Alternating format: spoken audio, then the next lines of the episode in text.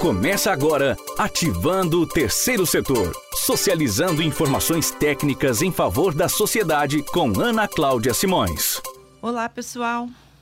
Vamos iniciar o nosso podcast Ativando o Terceiro Setor. Eu sou a Ana Cláudia Simões, lembrando que estamos na primeira temporada. A primeira temporada a gente está falando sobre temas para quem está iniciando no terceiro setor. E o podcast vai ter os três quadros que você já conhece Quadro 1, Você Sabia, aonde a gente trata de informações técnicas de uma maneira leve, descontraída e com muita informação. Hoje nós vamos falar sobre a diferença entre ONGs que têm interesse público e as que têm interesse coletivo. Qual a diferença desses conceitos e qual a diferença na captação de recurso.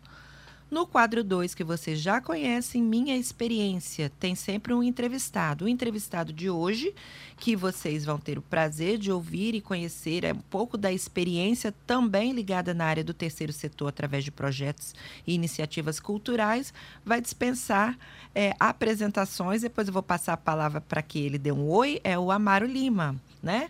Nosso célebre artista capixaba, conhecido de todos nós, mas vocês vão ouvir coisas muito interessantes ligadas ao trabalho e à atuação dele também na área de projetos culturais ligados ao terceiro setor.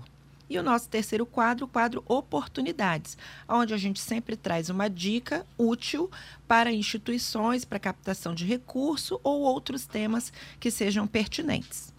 Vamos começar. Então, Começando o quadro 1, Você Sabia? Você sabia? Hoje o tema é interesse público e interesse coletivo, conceitos e captação de recurso. Bem, primeiro, nem todo mundo que trabalha no terceiro setor, quem está iniciando, sabe que tem diferença. Então, tem ONGs que a gente conceitualmente diz que trabalham com interesse público e outras trabalham com interesse coletivo. E é importante ou é só um aspecto conceitual? Não, é importante sim. É importante para saber que tipo de recurso que a gente tem acesso, se for de interesse público e se for de interesse coletivo. Que tipo de certificação eu posso pleitear? E por que pleitear uma certificação? Então vamos bater um papo sobre isso. Então a primeira dica é escolher atuar no terceiro setor passa por essa reflexão.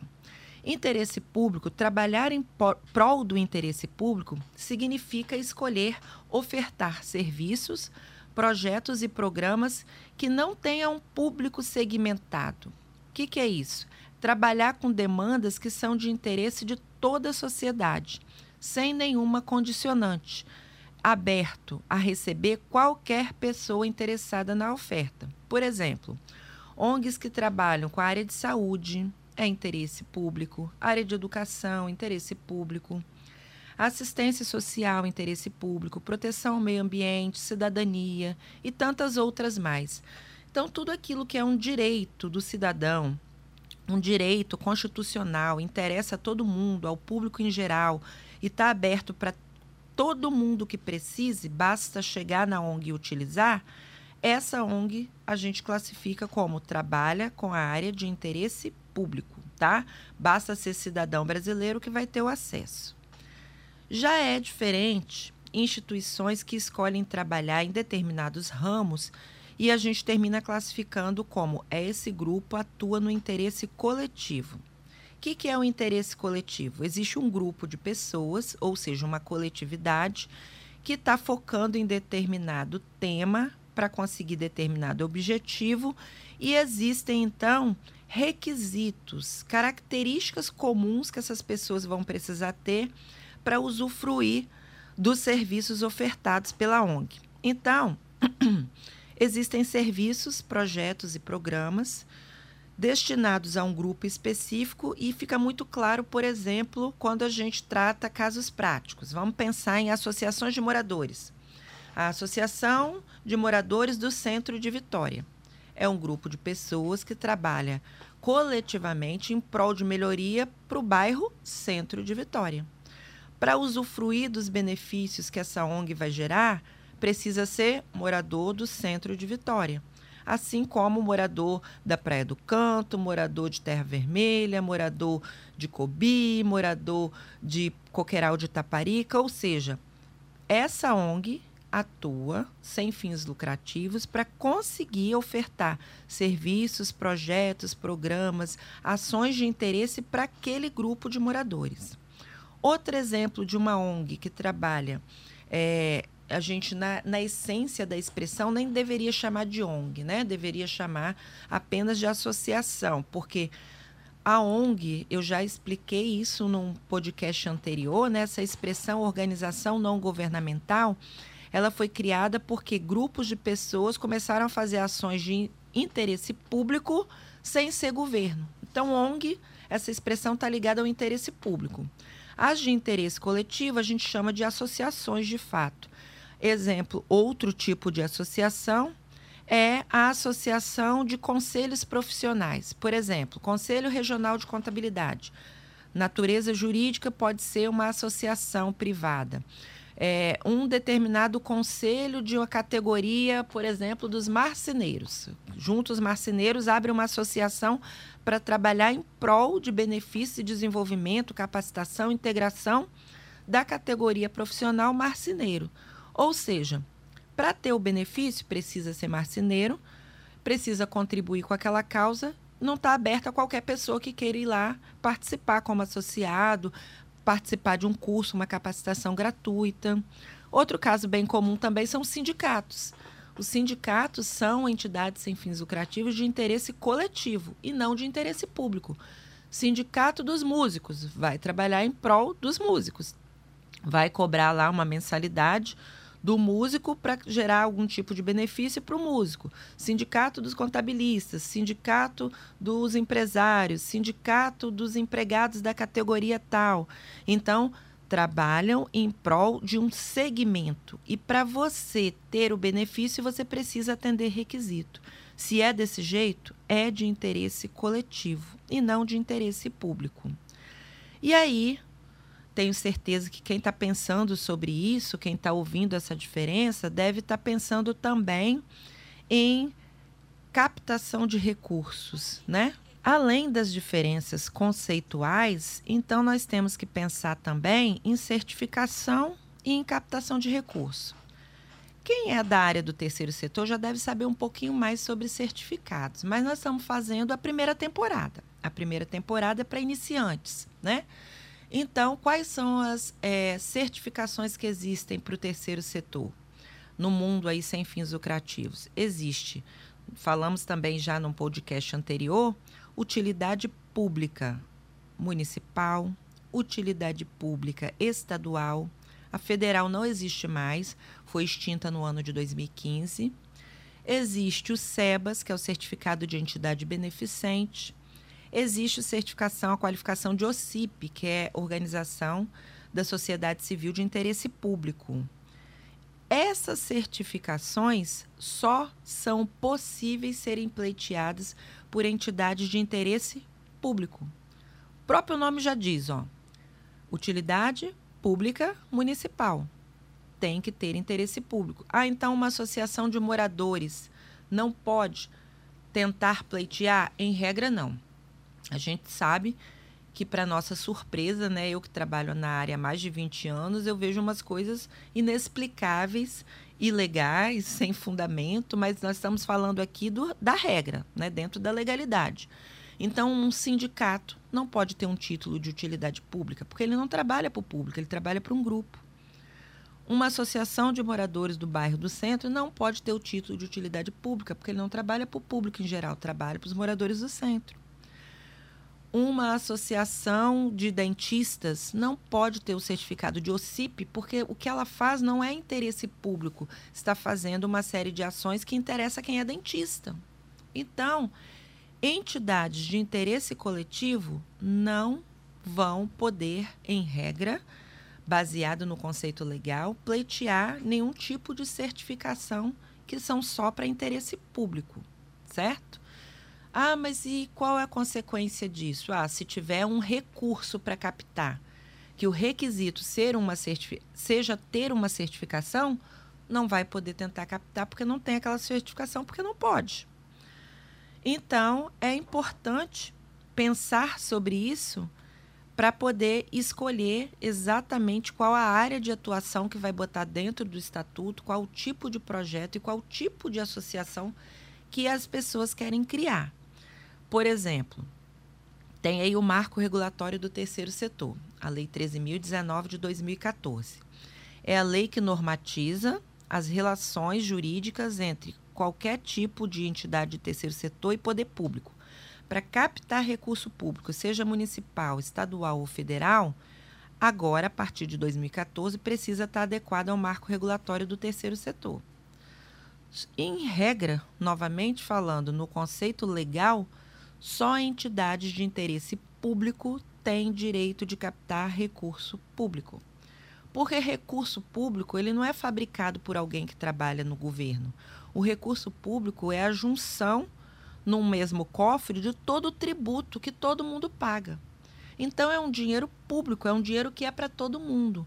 Consequentemente, não seria nem justo nem natural que esse dinheiro fosse destinado para uma associação de interesse coletivo, aonde todo mundo contribuiu para gerar aquele tributo que virou um, um, dinheiro no cofre do governo, e aí vai uma associação de dentista e capta o recurso público. Aí só pode usar para projeto de quem é dentista, da classe de dentista.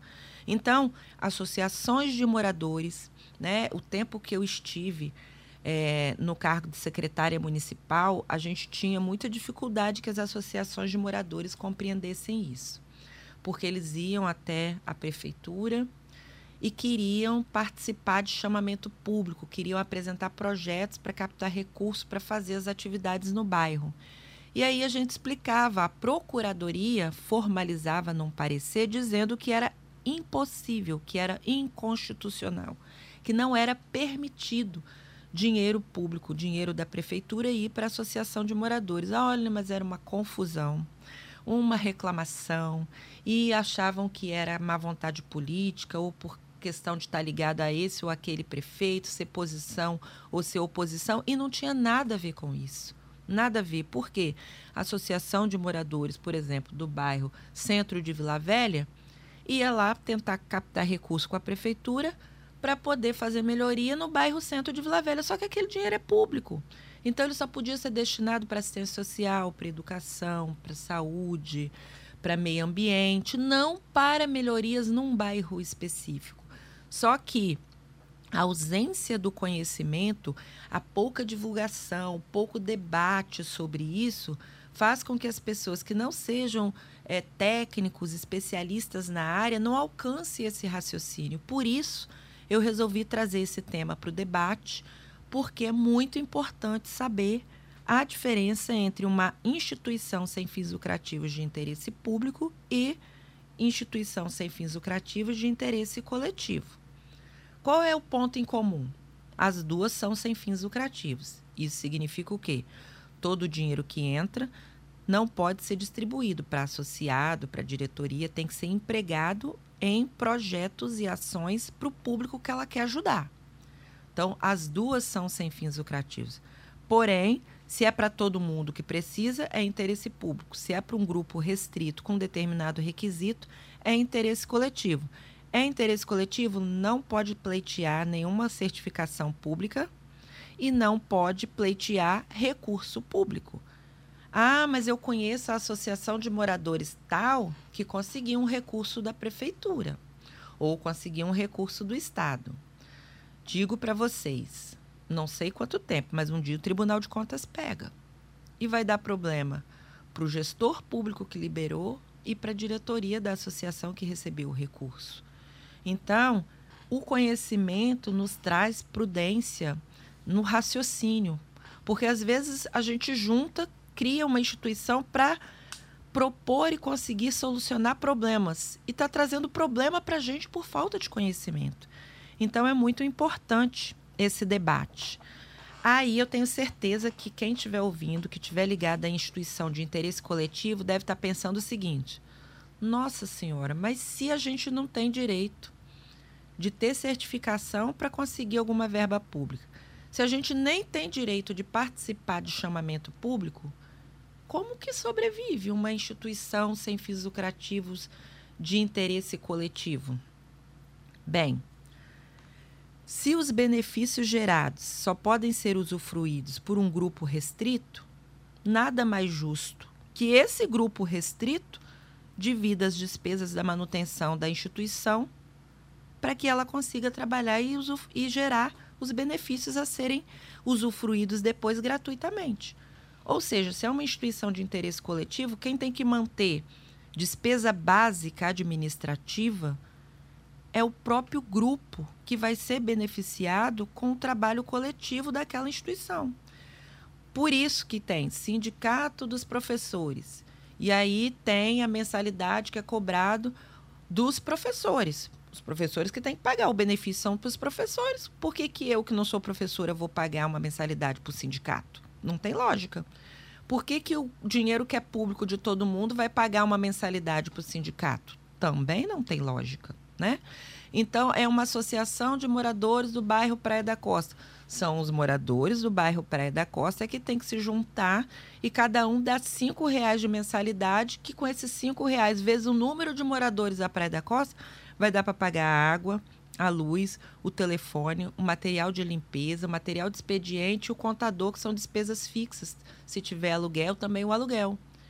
Ah, não, mas aí não, a gente não quer. Então a instituição não precisa existir. Porque o único beneficiado com o serviço de quem é de interesse coletivo é o próprio membro que deveria contribuir para que ela não deixasse de existir. E é isso que eu falo, por exemplo, quando associações de classe me procuram lá no escritório. Teve uma instituição em Vila Velha que era uma, uma associação que atendia determinada classe profissional. E aí foi lá procurar porque não estava conseguindo captar recurso desses profissionais. E aí a primeira conversa que eu tive com eles foi: se é uma entidade sem fins lucrativos, você não pode sofrer por não conseguir ajudar quem não quer ser ajudado. Todo mundo tem que ter seus empregos, suas atividades, porque vocês estão montando uma entidade sem fins lucrativos. Então, ninguém pode montar esse tipo de pessoa jurídica pensando em ganhar dinheiro. Então, eu posso fazer parte, eu posso ser da diretoria, eu posso prestar um serviço, mas eu não posso viver disso, porque senão já tem alguma coisa errada. Aí eu monto Vamos imaginar, não era, mas que fosse associação do, dos engenheiros de Vila Velha. Aí, essa associação, um grupo de engenheiros, achou que precisava de um monte de coisa para a categoria, se juntaram, foram lá no cartório e registraram a instituição. Começaram a procurar todos os engenheiros de Vila Velha, explicar o porquê do motivo da criação da instituição e pedir a contribuição de R$ reais, por exemplo, mensais, para pagar essas despesas. Nenhum engenheiro quis. Qual é o caminho natural? Fecha a instituição. A instituição só existia para ajudar os engenheiros. Eles não quiseram.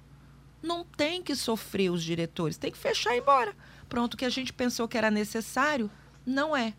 Diferente de uma empresa que a gente coloca dinheiro, que a gente se dedique, a gente sobrevive disso. Aí a gente sofre mesmo se tiver que fechar, porque é o nosso meio de vida. ONG não pode ser meio de vida de ninguém. Então, não deu certo, não tem demanda, fecha. Não era o caso dessa associação que me procurou, porque eles me provaram com relatórios que tinham demanda. Então, tinha muita coisa para fazer para a categoria, mas eles não estavam conseguindo fazer com que esses profissionais pagassem cinco reais de mensalidade. E aí foram lá contratar né, a minha empresa para fazer uma assessoria para descobrir como solucionar isso. O que, que a gente foi fazer? A gente foi para campo conversar com aqueles profissionais. Fizemos uma entrevista com uma amostra estatisticamente é, é, necessária, né? ou seja, para ter né, um, um, viés pequeno, se fosse o caso de distorção, né? a tal dos 2% para mais ou para menos, né? Isso existe mesmo. Então fizemos essa pesquisa e chegamos com a resposta. Qual era a resposta? Por que, que ninguém queria dar cinco reais? Unanimidade nas respostas, se eu for traduzir tudo para uma frase só, a gente não vê o que a associação faz. Ninguém joga dinheiro fora. Nem 5 mil, nem 5 reais todo mês. Então a associação não estava mostrando o que, que ela fazia, não estava sendo útil. Se não estava sendo útil, ninguém queria fazer a doação, a contribuição de cinco reais. E aí o que, que a gente percebeu? É, Cobrava-se cinco reais durante um ano. Era a mensalidade que pagava no ano. E aí, no final do ano, tinha um treinamento para esses profissionais. Adivinha o que, que a associação fazia? Cobrava a inscrição. Aí eles pensavam assim, então para que, que eu vou pagar cinco reais todo mês? Quando tiver o curso, eu vou lá e pago o curso, né? Então eles não existe mensalidade só para pagar despesa administrativa, porque aí não tem necessidade da instituição. Você vai lá e escreve no curso como pessoa física. Então a gente viu que era um problema de gestão, de estratégia. Fizemos então ali uma avaliação, um plano, né, de gestão e deu certo e a instituição existe até hoje com sucesso, com louvor. Né? Não vou falar o nome por questões éticas, mas está é, tá sempre na mídia, está sempre na TV. Então, moral da história: instituições de interesse público captam recurso público, têm certificações e precisam oferecer gratuitamente para o seu público aquilo que elas realizam com um recurso que é do outro, não é delas mesmas instituição de interesse coletivo servem a um grupo específico e esse próprio grupo precisa bancar as despesas administrativas e a associação precisa gerir de maneira inteligente, de maneira que vale a pena, que tenha significado essa existência, senão ela vai fechar as portas mesmo, tá? Então, esse foi o nosso quadro de hoje. Você sabia? Dando continuidade, vamos entrar no quadro 2, Minha Experiência. E eu vou passar a palavra para o nosso convidado de hoje, muito experiente aí também na área de projetos culturais, além né, de tudo que a gente já conhece como cantor e músico, o Amaro Lima. Ele vai falar um pouquinho para gente sobre isso que eu falei no quadro 1, um, Você Sabia? Alguma coisa é, foi novidade para você, Amaro? É, alguma coisa você já sabia, já entendia desse jeito? Vai contar para a gente também um pouquinho da experiência dele no terceiro setor, com projetos na área de cultura e artes, né? E dizer para a gente, no ponto de vista dele, é, quais são os pontos fortes no terceiro setor e o que, que precisa melhorar.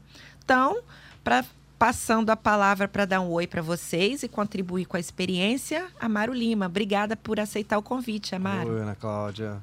Obrigado pelo convite de estar aqui para falar um pouco de disso, né? De uma troca, que o terceiro setor é isso, né? É uma troca que você dá né, para a sociedade, no geral, sem fim lucrativo, né? E sempre parte, as principais é, organizações com que eu contribuo, elas começaram assim, começaram né, de maneira privada, de, de, de, indivíduos separadamente que se, se juntaram ali em um grupo para ajudar uma causa, alguma situação. Tinha uma afinidade com o tema, com né? O tema, e, e se acabou, juntaram. Né, crescendo. É o caso da Cassi, né? Que, ah, eu, que eu sou é padrinho verdade. da Cassi. É verdade, já, já foi muitas festas da Cassi com você tocando. É isso, é verdade. Isso. Eu comecei como voluntário na Cassi, quando era, era uma casinha em Jardim Camburi né, uma casa mesmo, pequenininha, que, é, que recebia, né? Porque a Cássia é uma, é uma casa de transição. Isso. Ali que recebe né, Ela acolhe os parentes das crianças Isso. que estão hospitalizadas para tratar do câncer infantil, né? Para quem está começando no setor e que não... Uhum. né? É muito difícil não conhecer a Cássia, é. mas vai que alguém não conhece, pois né? É.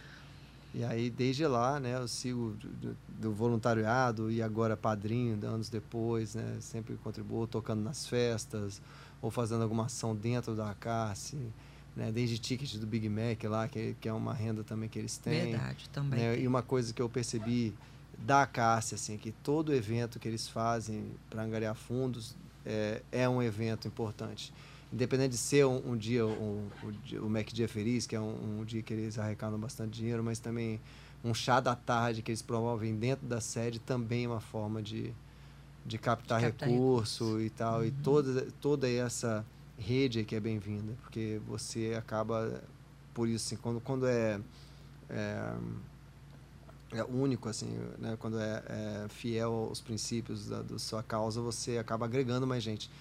Então, Sim. desde os grandes eventos até eventos menores, você sempre aumenta né, é, o pessoal que quer ajudar, porque às vezes uma pessoa faz a diferença não. Você vê mais adesão, né? Sempre, é, né? É. porque vê o, o, trabalho feito, né, bem feito, com, com amor e tal. E, e essa foi uma das coisas que me encantou na casa lá no começo, né, dela, que era praticamente feito no amor, literalmente todas as coisas e toda a transformação, a profissionalização. Isso, é visível, né, Amara? A gente que acompanhou desde o começo é. até então, né? Você vê que o caminho da profissionalização deles é crescente, uhum. né? E do sucesso na captação por conta disso, é. né? E, e, as pessoas, você vê que as pessoas que começaram a história ainda estão lá de alguma forma. Isso, tem um envolvimento encargam, emocional com a é, causa. E são né? ouvidas, né? E são ouvidas não só. Tem, existem profissionais trabalhando agora para gerir a Cássia, mas quem começou lá né, continuam sendo tem uns casos de honra que sempre né, são ouvidos quando tem alguma situação. Então é uma, uma instituição muito legal. E outra que, que eu fiquei encantado com esse depois da CASSE é a João 23, uhum. que é um, uma escola que eles, eles montaram uma escola, é, escolheram um entorno para para transformar. É bem, bem é. É, complicado ali, uhum, né? A, é. a, área ligada à criminalidade, isso, drogadição, isso. né? E eles, uhum. eles transformam lá com, com educação e cultura, principalmente. Isso, isso que eu fiquei assim, muito tocado, porque tem aula de violino, tem aula de música, tem aula de piano, tem aula de teatro, tem aula de dança. Aula... Então a criança vai para lá, além de ter as matérias né, de, normais, né, de uhum. matemática, português, etc ela também tem esse contato com a cultura e isso transforma, assim, você vê as crianças transformadas com, com aquela idade, você dá um sonho para a pessoa.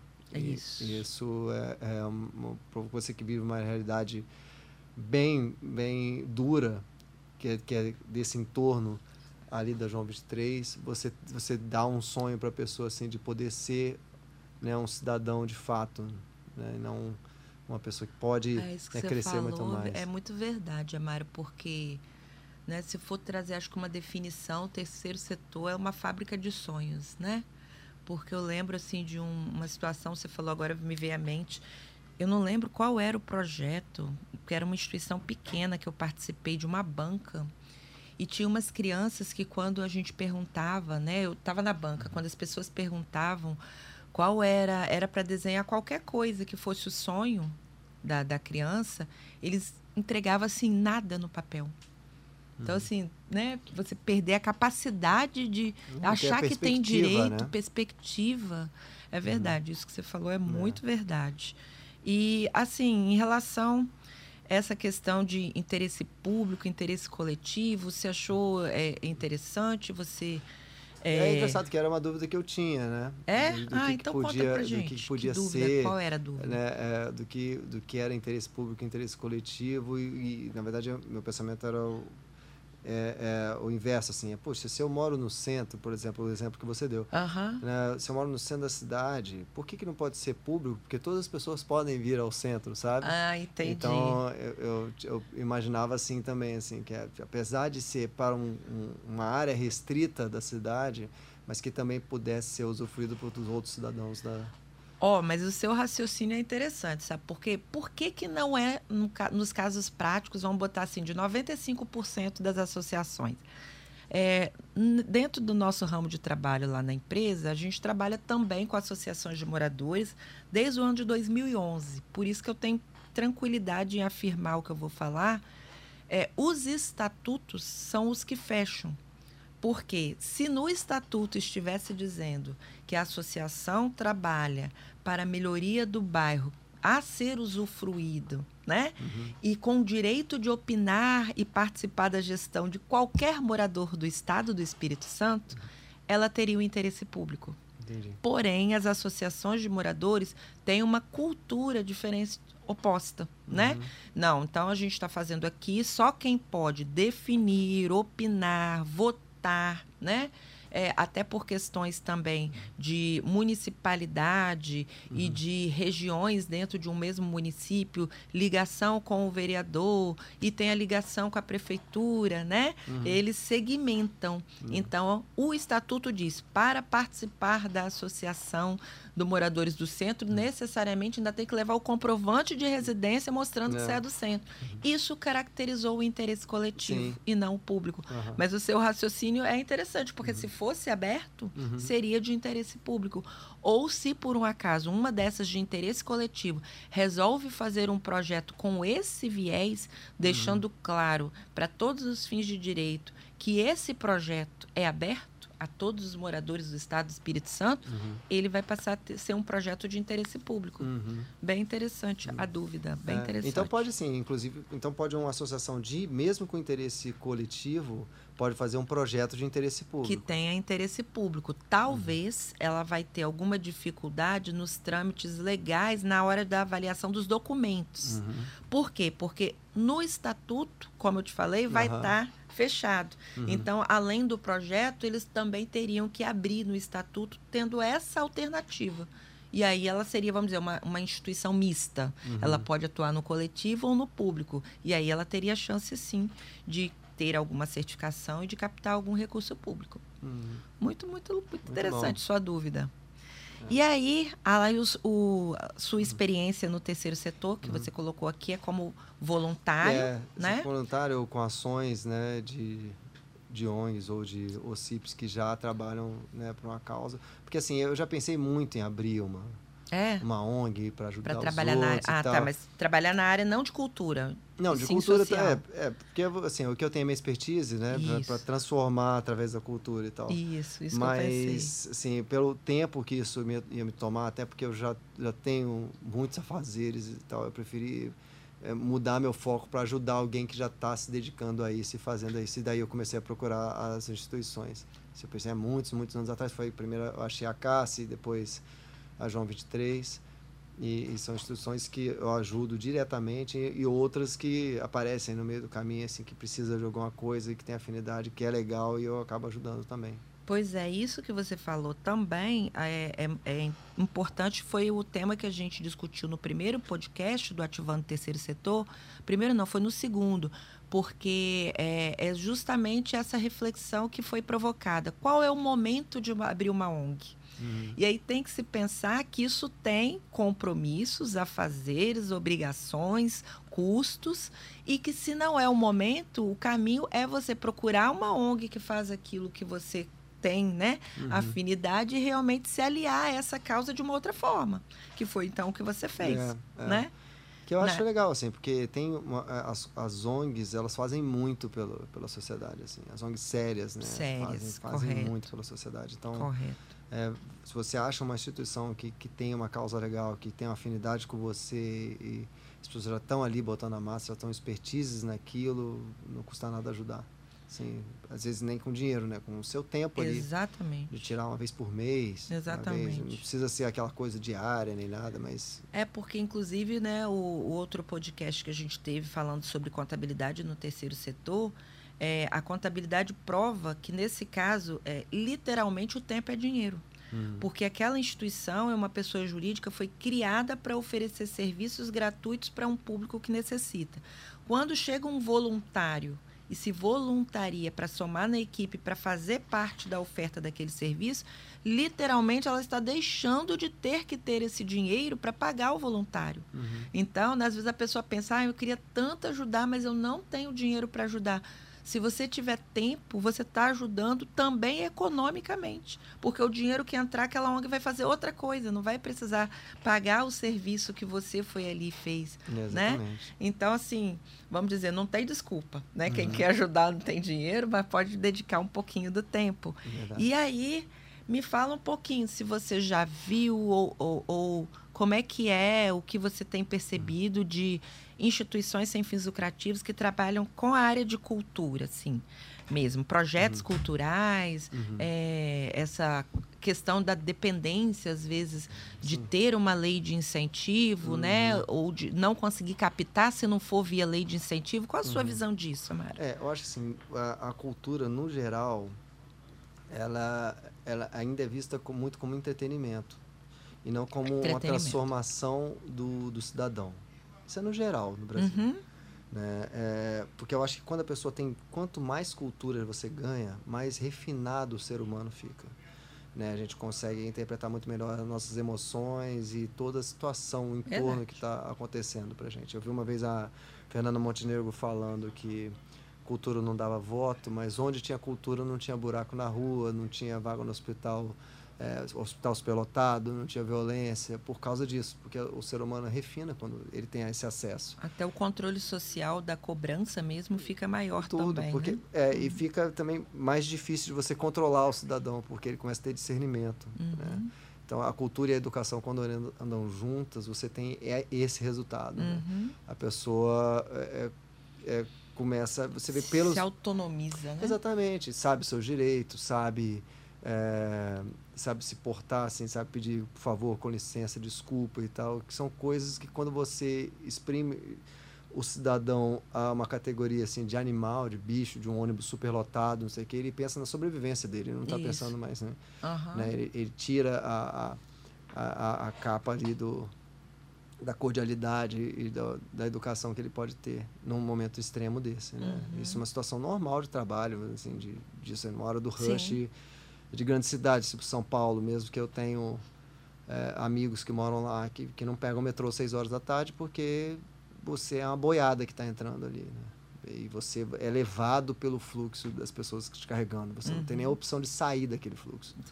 Então, então tem esse tipo de coisa. Então, eu acho que, no geral, assim, as ONGs, e por conta disso, assim, as, as ONGs que interpretam cultura, elas ainda estão muito ligadas às coisas mais lúdicas ainda, né? de, de oficinas de teatro, de, aliás, de circo e etc., né? que, que é um caminho bacana mas acho que a entrega pode ser muito maior, tipo a João 23, assim, uhum. a música está lá inserida numa num contexto, né, não só a música, como as artes todas ali, num contexto que faz a pessoa imaginar uma outra realidade para ela. Então isso aí é uma, uma coisa que assim, não, não é só um, um, um, uma coisa de ensinar a tocar um instrumento ou ensinar a pessoa a dançar ou interpretar um teatro. É você dar uma possibilidade de, de uma carreira para ela, uhum. né? ali da parte de cultura. E isso ainda as pessoas dependem muito de leis de incentivos porque ainda não se pensa no investimento nisso. Não só na cultura, no esporte também é a mesma coisa. Né?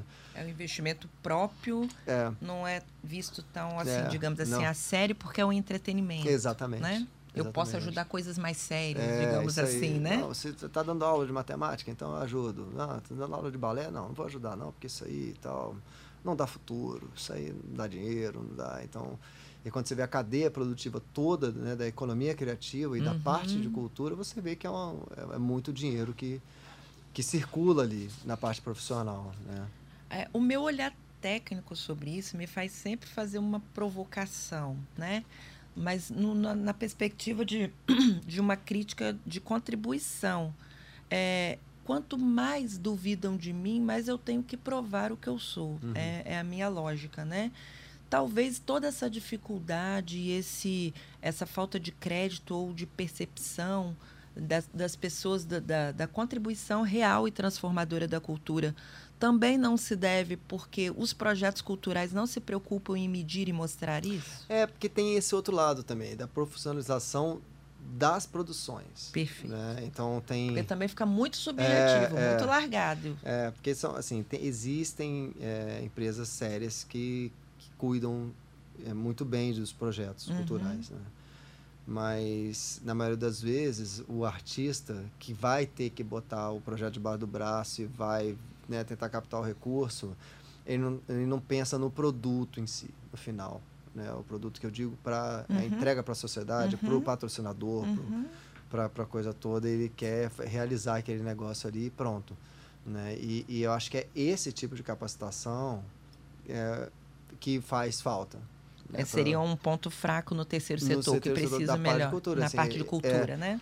É, de profissionalizar, de entregar o produto. Eu sempre, assim, eu já, já escrevi muito projeto meu em edital, de cultura e tal, e já provei várias vezes. É, a minha preocupação em todos os projetos que eu passo é eles se tornarem viáveis pela iniciativa privada. Perfeito. Assim, eu, não, eu não vou ficar dependendo do dinheiro do edital para continuar fazendo a, a, aquele projeto. Assim, ele tem, ele precisa daquele dinheiro para ser o capital inicial, para é, para é, mostrar, para startar, né, para ser ali. o cartão de visita. E talvez até ele, ele cresça e precisa de, um, de uma parte do dinheiro ser um dinheiro público, para ele funcionar de alguma forma, mas no final dele ele não precisa de, de, de, ter o dinheiro público, porque assim, ah, acabou o patrocínio do, do edital, acabou o projeto. Isso eu acho que quando você pensa, e principalmente no terceiro setor, quando você pensa nisso, você tem que pensar sempre que o seu projeto tem que, assim, ele tem que se sustentar por ele mesmo. Assim, você pode ter um tempo, um período de maturação ali, que você vai ter o dinheiro público e tal, uhum. mas ele tem que se gerir. Né? Eu conversei um, um tempo atrás com o pessoal do projeto Tamar, e, e, eles foram um, uma, uma ONG que começou com, com, com dinheiro público, passou por um patrocínio da Petrobras, que segurou por um tempo, e aí depois, com todos os escândalos da Petrobras, todos os contratos foram cancelados, e várias instituições que tinham esse contrato fecharam, fecharam porque não, porque não que dependia, de e o Tamar uhum. continuou funcionando porque foi o único que entendeu, a gente precisa de um lugar à disposição, a gente precisa ter a marca Tamar tem que é, valer uma, uma, coisa, assim, uma camiseta, uma Isso, caneta, não sei o quê. Vender, né? Tem que fazer geração de renda própria. Exatamente. E eles, assim, mesmo sem o dinheiro do patrocínio, um patrocínio forte, e eles têm eles uma força tão grande, um reconhecimento tão grande que eles são a única instituição sem fins lucrativos nominalmente citada no regulamento do ICMS para ter isenção. Pois então, é. assim, né? É, é. Agora, né? Uhum. É, graças aos, aos uhum. esforços aí do, do, uhum. decreto, né? Que a gente ajudou a construir, saiu a isenção para todas as ONGs que atendam o marco regulatório e está valendo até 2022. Mas antes de 2020, antes desse decreto, só o Tamar tinha isenção. Uhum. Do ICMS no Estado. É. Tamanho, a força do reconhecimento é. que eles têm. E, e no seu caso, como é que você é, atribu a que você atribui? Como é que você consegue conquistar essa autonomização para que a, a, iniciativa privada tenha interesse? É na, na maneira da escrita? É do, do resultado? Que, a que, que você assim, atribui? É, primeiro você tem que ter o produto. Assim, é porque a iniciativa privada, a não ser que você já tenha um, um, um currículo de vários projetos públicos de sucesso, né, você tem que fazer um para mostrar o que aconteceu e mostrar os resultados. Assim, você tem que mostrar o resultado. Uhum. Por isso que é importante o uhum. primeiro dinheiro digital ali, porque com, com, é, com financiamento próprio você não vai conseguir.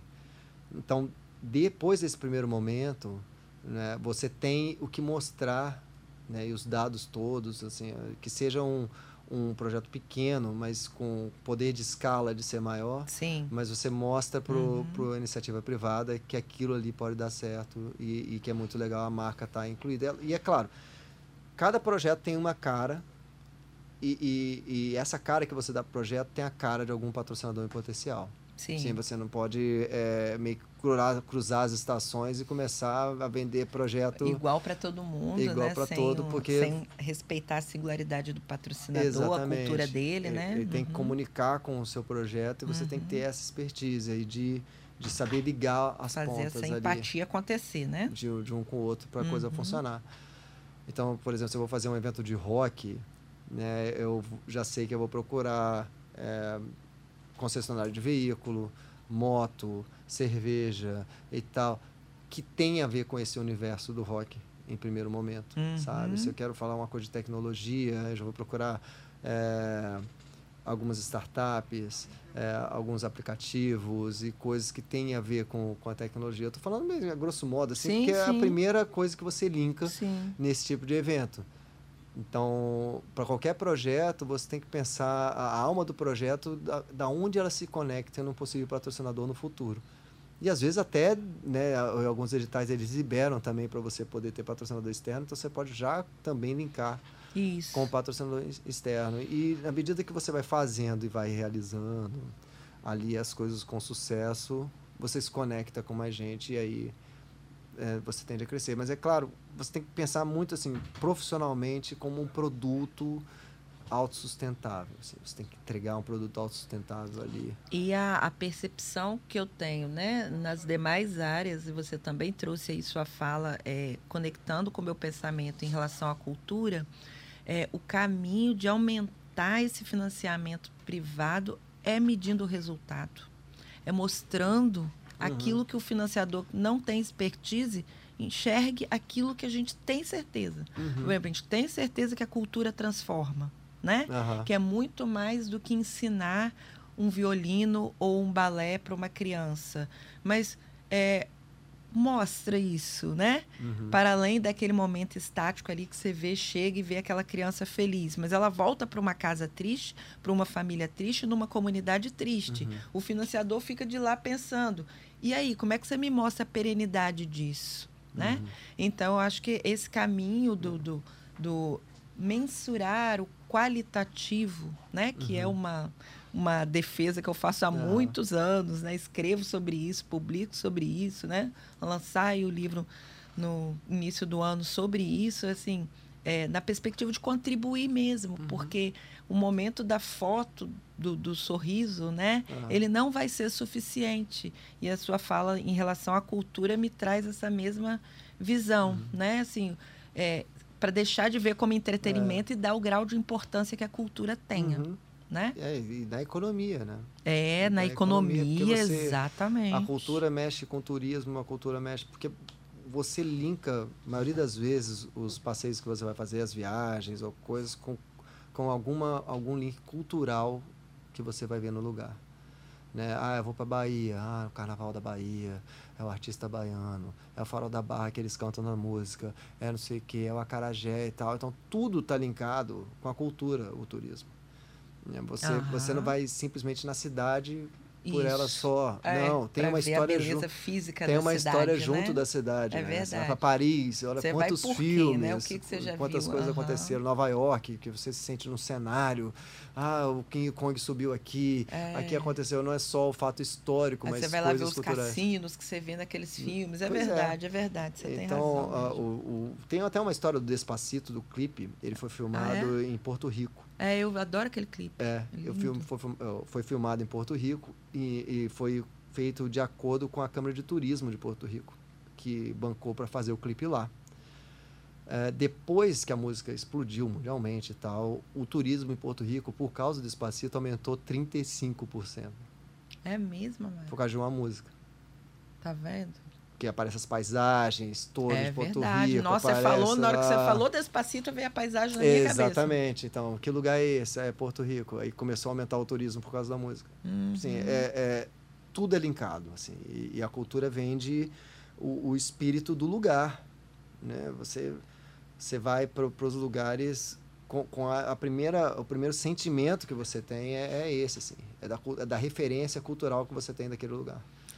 É, eu acho que outra coisa que você trouxe à minha mente com as suas falas foi a necessidade de respeitar o lugar do outro no sentido de ninguém é obrigado a saber e pensar o que você sabe e como você pensa. Uhum. E eu sinto, como técnica falando, na área de avaliação, de auditoria, de participação de banca, de é, auditoria de campo, visitando, é, medindo resultados, eu sinto que pode ser melhorado e que a captação, talvez na área da cultura, seja ampliada quando o artista também perceber isso. Uhum. Né? Porque a gente que não é artista não uhum. consegue pensar com a cabeça uhum. do artista e olhar do lugar que ele olha. Assim como acontece também, agora menos, porque foram muitos anos batendo na parede e voltando, as entidades trabalhando com a área religiosa. Uhum. Então ninguém pensa com a cabeça daquela religião, né, com aquela filosofia, a não ser que tenha estudado para aquilo, feito aquilo. Então, na hora de escrever o projeto, você vai escrever para Ana Cláudia, para Ativo Consultoria, uhum. saiba disso. Eu não sei, eu não. Você vai ter que abrir o seu espaço e me fazer entrar no seu mundo, uhum. né?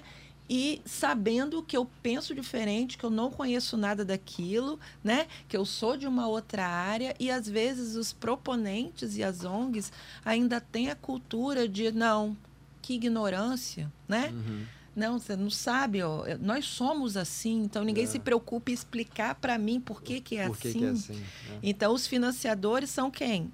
Pessoas, normalmente grandes CEOs de empresas grandes, multinacionais uhum. ou nacionais de expressão, são formados em quê? Em administração, em direito, em engenharia, em áreas técnicas, nada ligado ao cognitivo uhum. do terceiro setor, que tem ali na veia muito mais do humanas do que do exatas.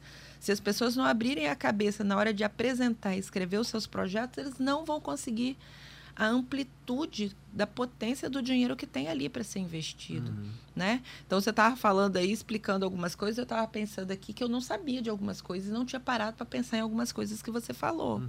né? E eu acho que essa habilidade no escrever e no apresentar o projeto, seja cultural, né, que é a sua expertise aqui, mas eu, eu vi isso em todos os campos, uhum. né? As pessoas é, é realmente é, vencerem esse obstáculo mesmo que é a vaidade, que é o uhum, ego, né? Uhum. Pô, você não sabe quem eu sou? Você não sabe como é a cultura? Você não sabe como é a educação? Você não... Uhum. não, a gente não sabe, explica aí, é. né? Então, acho bem interessante e deu para uhum. entender por que, que você escreve os projetos e aprova. deu para pegar aí. É, tem que fazer tudo, assim. Eu, eu acho que o, o, o, o profissional da economia criativa, não digo nenhum músico, mas todos da economia criativa, a gente tem que aprender um pouco de tudo, assim. Né? Começa a ser o eu presa, né? que é fazer as coisas você mesmo ser sua empresa e você começar a delegar as coisas na medida que, que foi que vai crescendo porque você não consegue fazer tudo uhum. o tempo todo uhum. né e, e, mas você tem que ter ciência do, do todo para também não, não não se perder no meio do caminho ali verdade ter a, a, o cuidado desse né, olhar uhum. mais panorâmico para uhum. tomar as decisões certas e não se perder. Isso é. aí. Inclusive, já escrevemos projetos juntos e já, já aprovamos, já né? Aprovamos, né, já aprovamos. Vamos escrever é mais também. ainda para frente. Vamos, vamos escrever mais, vamos escrever mais. então, com essa maravilhosa participação aí, contribuição da experiência do Amaro Lima, no nosso quadro Minha Experiência, vamos passar para o quadro 3, oportunidades? Oportunidades. E eu trouxe para vocês aqui hoje, já que estamos falando de captação de recurso, de como né, separar é, os conceitos de coletivo e público para saber também como usar como captação de recurso, eu trouxe uma dica aqui é, sobre a captação de recursos que está sempre aberto, ligada à empresa BASF. A BASF é, tem uma política de investimento eu separei aqui, apoia nas áreas de interesse ciência e tecnologia, educação, empreendedorismo, geração de renda e emprego, formação para mercado de trabalho e meio ambiente. Ela acredita é, no edital como uma ferramenta de implementação de estratégia de engajamento social da empresa Dessa forma, ela quer ampliar o impacto positivo da empresa, se conectar aos desafios sociais e desenvolver também essas ações como estratégia do negócio, contribuindo para os objetivos de desenvolvimento sustentável no nosso país. Então, fica aí a dica, só jogar em qualquer né, site de pesquisa, BASF, BASF, né, uma empresa conhecida, que tem aí disponível de tempos em tempos editais abertos e uma política de investimento com uma área bem ampla de atuação. Bem, terminando o quadro Oportunidades, devolvo a palavra aí para o Amaro para fazer suas considerações finais, agradecer o convite e a, a, oportunidade de conversar e dele ter aceito o convite estar aqui com a gente. Amaro, para suas considerações finais, fique à vontade. agradecer, né? Eu acho muito legal ter um podcast para né, clarear um pouco né, com informações pertinentes a galera do terceiro setor que está começando, às vezes quem está no terceiro setor. Muito bacana, e muito bacana contribuir. Obrigado pelo convite. Ah, nós adoramos. Tenho certeza que o pessoal vai comentar muito depois. Obrigada para os ouvintes que nos acompanharam até agora. Até a próxima. Você ouviu Ativando o Terceiro Setor, com Ana Cláudia Simões. Até o próximo.